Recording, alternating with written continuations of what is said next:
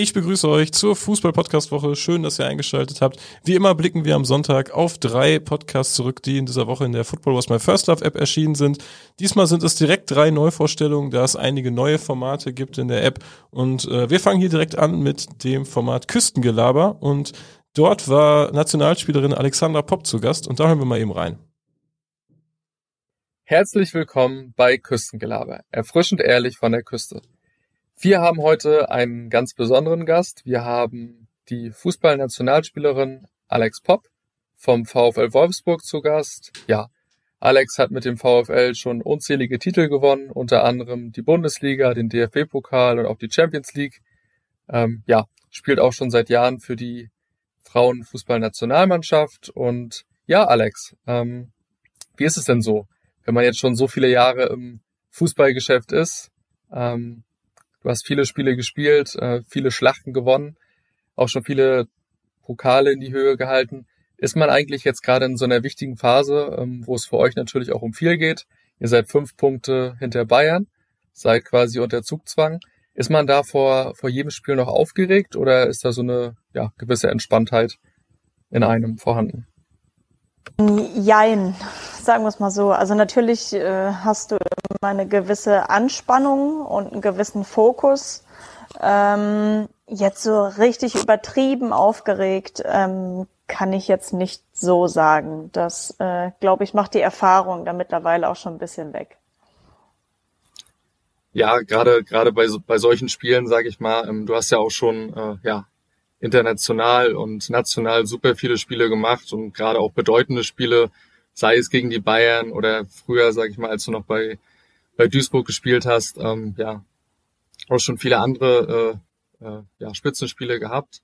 Ähm, Alex, ähm, Duisburg ist ja zurzeit auf dem letzten Tabellenplatz. Ähm, wie geht man in so ein Spiel rein? Also ich denke mal, ihr wollt ihr auf keinen Fall unterschätzen. Ähm, und du hast ja, wie gesagt, dort früher mal gespielt, auch wenn sich die Mannschaft, denke ich mal, in den letzten Jahren äh, stark verändert hat. Ähm, ja, wie geht man in so ein, so ein Spiel rein, sage ich mal, gegen einen Underdog?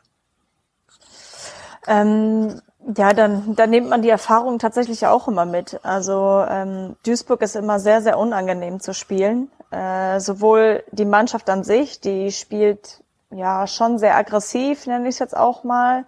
Nicht unbedingt immer gegen den Ball, sondern auch äh, gegen den Gegner selbst, ähm, weil sie so dann halt versuchen, ähm, uns aus dem Spiel zu nehmen. Gleichzeitig ist ähm, der Platz auch nicht in einem optimalen Zustand, also äh, so richtig englischen Rasen kann man das jetzt auch nicht nennen, was da, was da in Duisburg ist. Äh, von daher wird es, ist es immer wieder eine Herausforderung, in Duisburg zu spielen.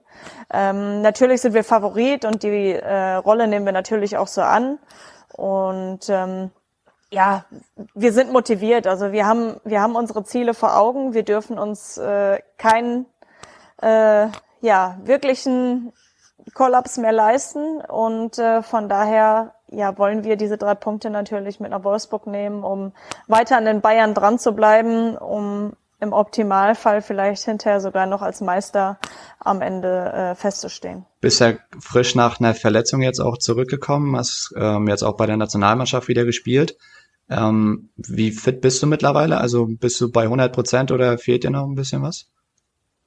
Nee, ich bin wieder bei 100 Prozent. Also ähm, mein Schienbein brauchte zwar ein bisschen äh, nach dem Zusammenprall aus dem Bayern-Spiel, aber ähm, nee, ich, ich bin schmerzfrei, das ist das Wichtigste und äh, von daher kann ich äh, die 100 Prozent definitiv gehen.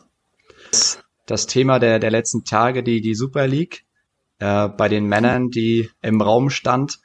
Ähm, wie, wie hast du die Schlagzeilen so verfolgt? Wie, wie war dein Eindruck? Weiter geht's mit Gol Olímpico, der Podcast über Fußball in Südamerika. El muchacho de Reconquista, había que tomar nota. Mancuello te lo manda siempre olímpico. Mancuello, olímpico. Mancuello dice, Independiente. Hola, hola und herzlich willkommen zur bereits fünften Folge von Gol Olímpico, dem Podcast über Fußball in Südamerika. Mein Name ist Johannes Gieber. Schön, dass ihr wieder dabei seid. Heute geht es im Thema der Woche um die komplizierte Verteilung von Transferrechten, die südamerikanische Spieler sehr stark betreffen. Und das schauen wir uns anhand des aktuellen Transfers von Jefferson Soteldo vom FC Santos zum Toronto FC an, der wirklich ein Paradebeispiel für komplizierte Transfergeschäfte mit südamerikanischen Spielern und Vereinen darstellt. Doch beginnen möchten wir wie immer zunächst mit einem Blick auf ein paar Spiele in Südamerika der vergangenen Woche. Wir beginnen unseren Rückblick mit einem Auftaktspiel aus der Copa Sudamericana und zwar dem zwischen Peñarol aus Uruguay und Sport Huancayo aus Peru dass die Gastgeber aus Uruguay mit 5 zu 1 gewinnen konnten. Die zwei auffälligsten Spieler waren die zwei jungen Shootingstars Facundo Torres und Agustin Alvarez. Der 21-jährige Torres und der 19-jährige Alvarez entschieden die Partie mit ihren Treffern und ja, sind in, in, ihren jungen Jahren bereits zwei etablierte Stammkräfte in der Offensive Peñarols. Torres war ja schon immer wieder mit äh, europäischen Vereinen in Verbindung gebracht worden und auch Alvarez bringt, bringt sich aufgrund seiner guten Leistung immer wieder ins Gespräch. Er ist im Jahre 2021 mit elf Treffern der erfolgreichste U23-Spieler Südamerikas, was das Tore schießen betrifft. Das lässt auf jeden Fall aufhorchen und im Zuge seiner jüngsten Erfolge wurde sein Vertrag dann direkt mal bis 2024 verlängert, sein Gehalt aufgehübscht und angeblich eine Ausstiegsklausel von 20 Millionen Dollar verankert. Ein äußerst vielversprechender junger Mann, der sicher noch einiges abbrennen wird, gerade auch in dieser, in der diesjährigen Copa Sudamericana. Und ja, gerade das letzte Tor im Spiel gegen Juan Cayo war wirklich perfekt ausgespielt. Und zum Abschluss hören wir in das Format Hat schon gelb, ebenfalls neu in der App. Und dort war Markus Babbel zu Gast.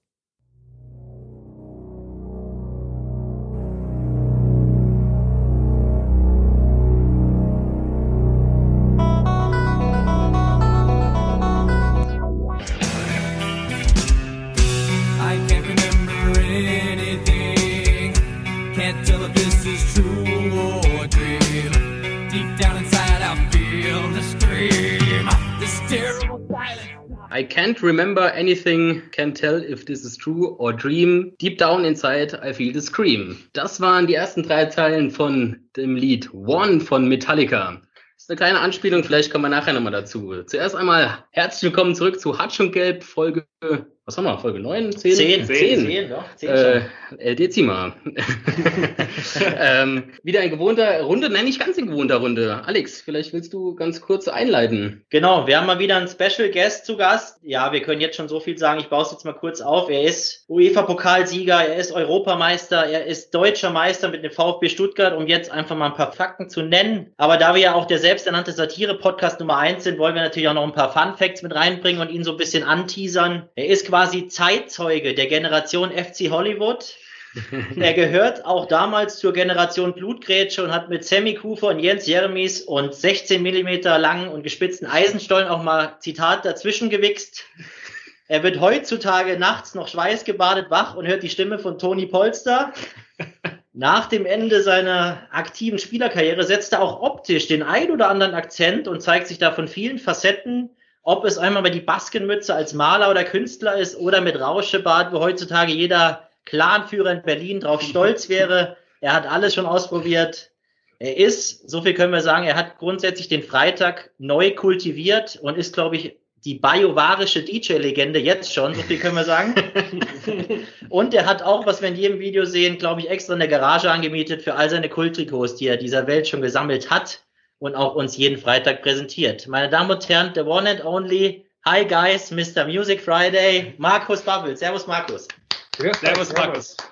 Das war mal ja. eine Ansage. Leck mich am Arsch. Das war die Fußball-Podcast-Woche. Ich wünsche euch viel Spaß beim Stöbern in der App und wir hören uns nächste Woche wieder.